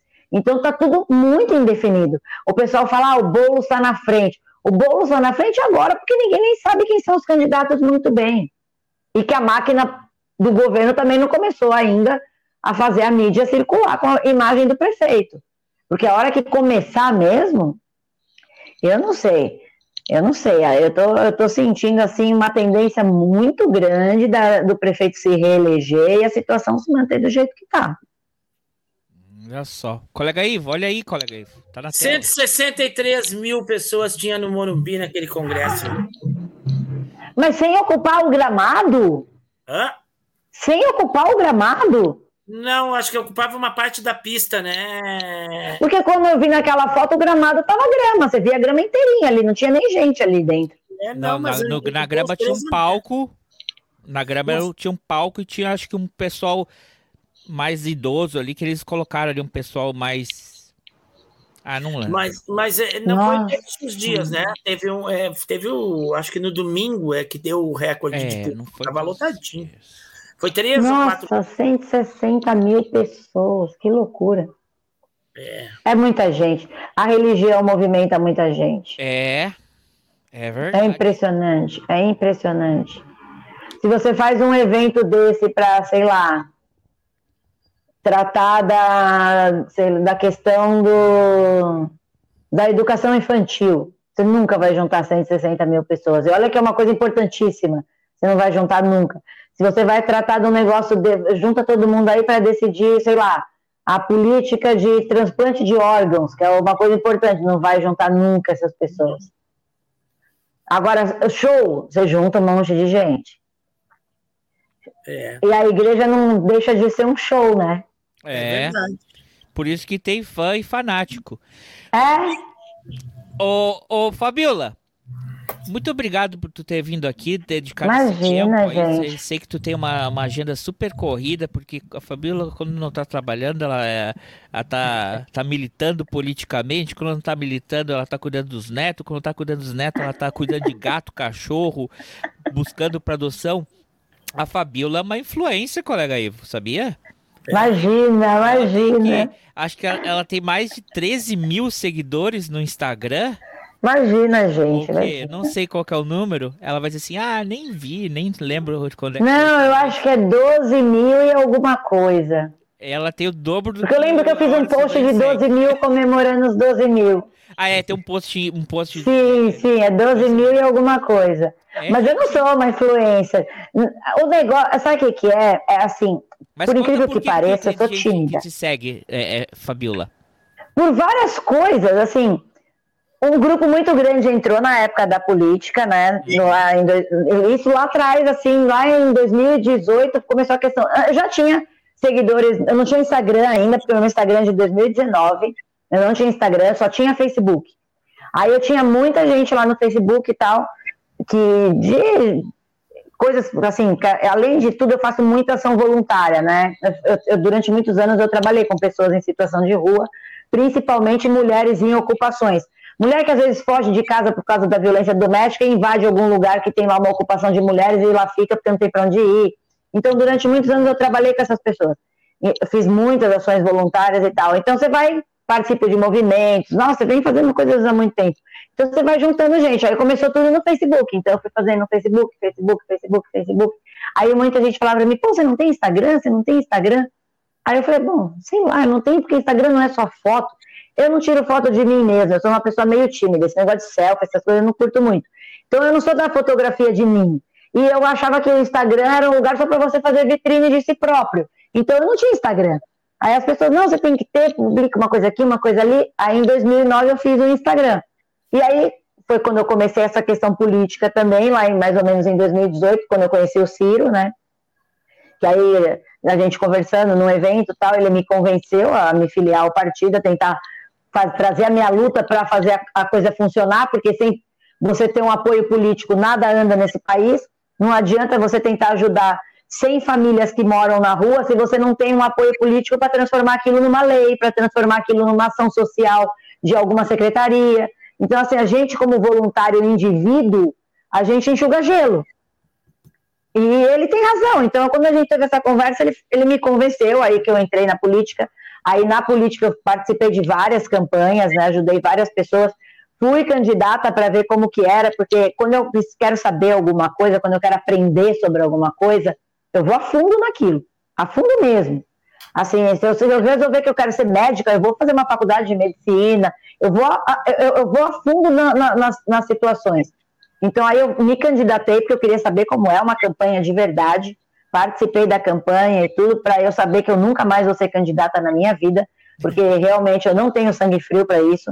Para você ser político, para você ser candidato, porque a política envolve vários personagens, né? Não é só o político. O político é uma ponta, né? Por trás dele tem toda uma estrutura importantíssima para que as políticas funcionem. Então, assim, eu nunca vou ser o político, porque o político tem que ter um estômago de aço. Ah, todo mundo vai falar, ah, mas é bandido tal. Claro, tá cheio de bandido na política, como tá cheio de bandido em vários lugares, mas tem muita gente correta e honesta que passa um perrengue terrível, porque é, é muito difícil. Então, eu nunca vou ser candidata de verdade na vida, nunca mesmo, mas eu aprendi isso na prática. E aí, nesses episódios todos, muita gente foi me seguindo, muita gente foi me seguindo. E aí tem, sei lá, um evento. Que nem uma vez eu fiz uma live com o Glauber Braga, sabe, que é deputado federal lá do Rio de Janeiro. Uhum. Nesse dia, só nessa noite, só da nossa conversa, porque foi um, meio que um BOzinho que rolou, né? Que ele ia fazer com outro cara do PDT, que puxou ele para uma briga numa lá, num, num space lá do Twitter. E aí o cara amarelou na hora, porque ficou tenso de debater com ele, amarelou. E aí eu tava lá na conversa, e ele falou: ah, mas ninguém do PDT vai se oferecer para debater comigo. Eu falei: ó, eu, eu me ofereço. Aí ele falou: bora lá. Aí nessa noite desse debate, eu, só nessa noite acho que entraram, sei lá, 800 seguidores. Então, sabe, tipo, acontece um evento pontual aqui que entra um monte de gente de uma vez. Agora, o último evento que foi, foi um evento com o delegado Bruno Lima, que é da causa animal teve um fato que aconteceu numa cidade aqui do interior de São Paulo, de um. Para mim é um assassino. É um assassino que pegou o cachorro dele, um desses caras que tem essa coisa de academia, todo fortão, quer brigar com todo mundo na rua. Pegou o cachorro dele, que é uma dessas raças assassinas, que inclusive a lei obriga que ande sempre com focinheira. Ele foi até a casa da vizinha, que ele não gostava dos latidos do cachorro da vizinha, e instigou o cachorro dele a morder o cachorro, abriu o portão e instigou o cachorro dele a morder o cachorro da vizinha. Ele arrancou o focinho do cachorro da vizinha fora. Ah. Arrancou. Aí ele pegou o cachorro, o, o focinho da boca do cachorro dele, pegou segurando na mão. Saiu andando com o cachorro e com o focinho, foi para casa dele, guardou o focinho dentro da garagem para sumir com a prova e acabou, achou que ia ficar por isso mesmo. Aí começou uma movimentação gigante na internet Vários protetores se uniram, começaram a divulgar isso para todo lado. Os, os, os, deputados federais e estaduais da causa animal ficaram sabendo, se uniram, criaram um evento. Nossa, foi um rebuliço. Aí eu participei com ele desse evento tal, fiz umas lives lá no evento. Nesse dia também ganhei vários seguidores. Então tem várias formas, né, de você colocar seguidores atrás de você num perfil. Não quer dizer que você seja um influencer. Estou longe disso. Mas eu, não, o que eu ia dizer, eu tava, a brincadeira é porque tu também é bem engajada nessa, na causa animal, né? Tu, ah, sim. A, as postagens, como a Fabíola falou, as postagens dela não são de. de, de é, é, é, que falar influência às vezes parece até uma ofensa, né? Não é selfie. Não, é quer ser é famoso, ganhar dinheiro é com isso. Buscando, é sempre buscando é, pessoal para adotar gato, para adotar é, cachorrinhos, pets, né? Fazendo essa conexão aí. Então, isso, a conexão, seguir, esse é meu lance. Se quiserem seguir a Fabiola, é, arroba. É que nem teu nome tá aqui. É o meu nome espaço. inteiro. É, é o meu nome inteiro. Arroba meu nome inteiro. Se você gosta... Vai crescer mais seguidores aí depois da hora do soldeiro. É, ah, não, agora. agora, agora, agora eu vou começar a ganhar dinheiro com isso e posso agora ser chamada de influencer. 12 mil, porque aqueles 600 que estavam ali colados já vão descolar. não, mas é o pessoal segue a Fabíola, a Fabíola é bem conhecida é, é, e, e, muita gente acaba reconhecendo ela pela causa animal. E também falou em campeonato de jogo, né? Sabe que ela falou, ah, o campeonato de jogo, ela também participa em campeonato de jogo de tabuleiro. É, tabuleiro. De tabuleiro. É, jogo, é jogo tabuleiro que fala, né? É, é, são os board games, né? Board Games. É, negócio internacional. O programa não é internacional, pô. É, é... Viu, viu? Não, calma aí. Programa internacional? Calma aí. É uma agremiação. De... É um programa internacional. Última pergunta, Fabiola. O Palmeiras tem Mundial? claro que tem!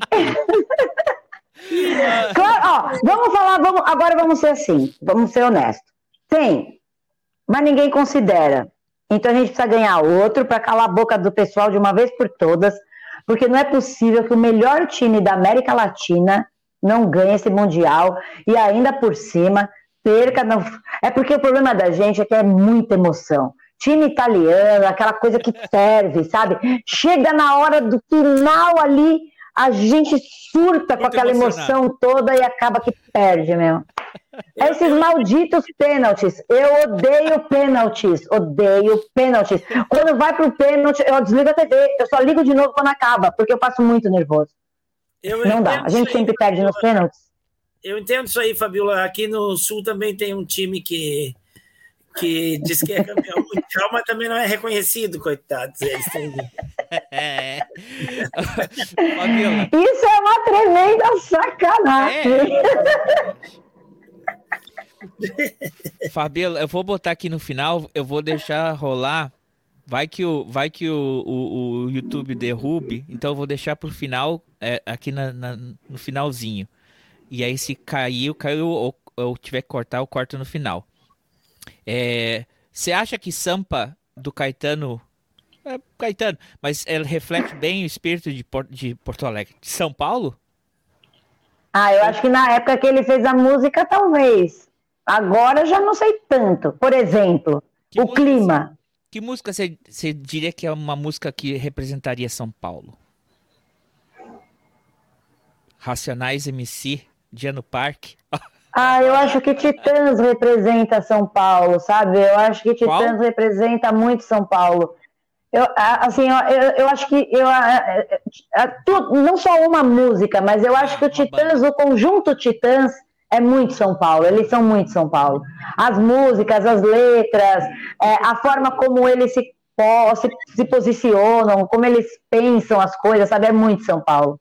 É muito São Paulo. Capitalismo selvagem, capitalismo selvagem é super São Paulo, sabe? É, é bem aquilo, né? É, é eles são super, assim, traduzem bem essa questão urbana da cidade. Aquela coisa sempre caótica, sempre terror, mas que você não consegue sair daqui, né? Você não consegue sair daqui, você sempre volta, você sempre volta.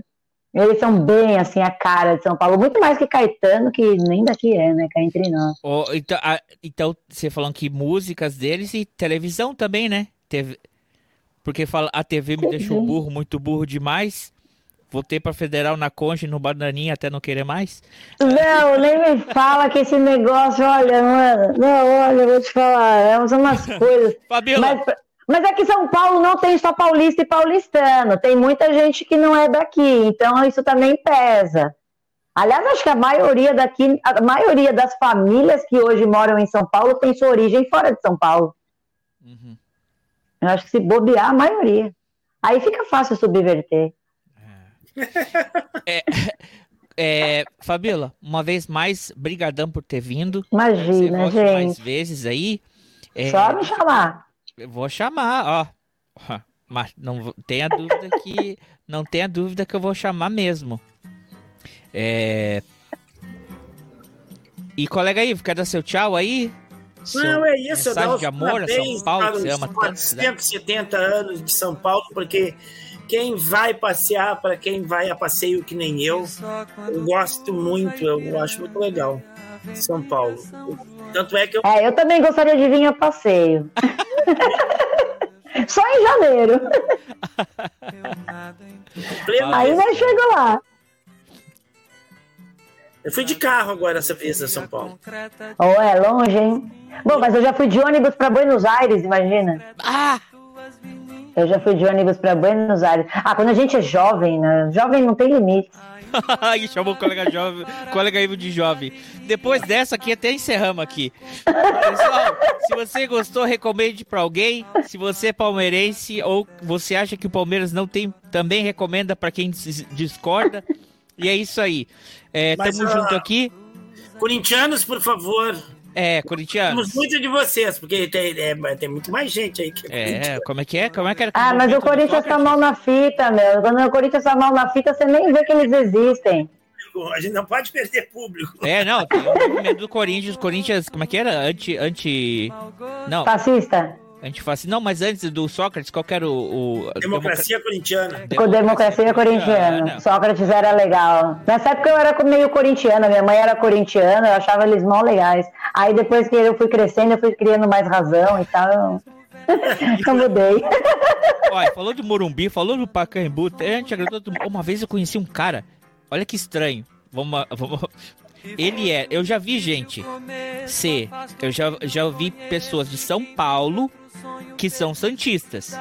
Ah, tem essas pessoas, sim. É, Geralmente para mais de 70. Mas eu conheci um cara que ele era santista que torcia pro São Paulo. Tinha... Ah, mas tem também, eu já conheci um pernambucano que torcia pro São Paulo. então, tá. Mas quem torce pro Santos sofre mais bullying, pode ter certeza. Pessoal, isso aqui a gente termina por aqui. Segue a gente e até semana que vem. Será que eu tiro Obrigada, meninos. E deixo rolando aqui? Fica aí, Fabiola, pra gente fofocar. Tô aqui, um tô aqui. Off. Pera aí.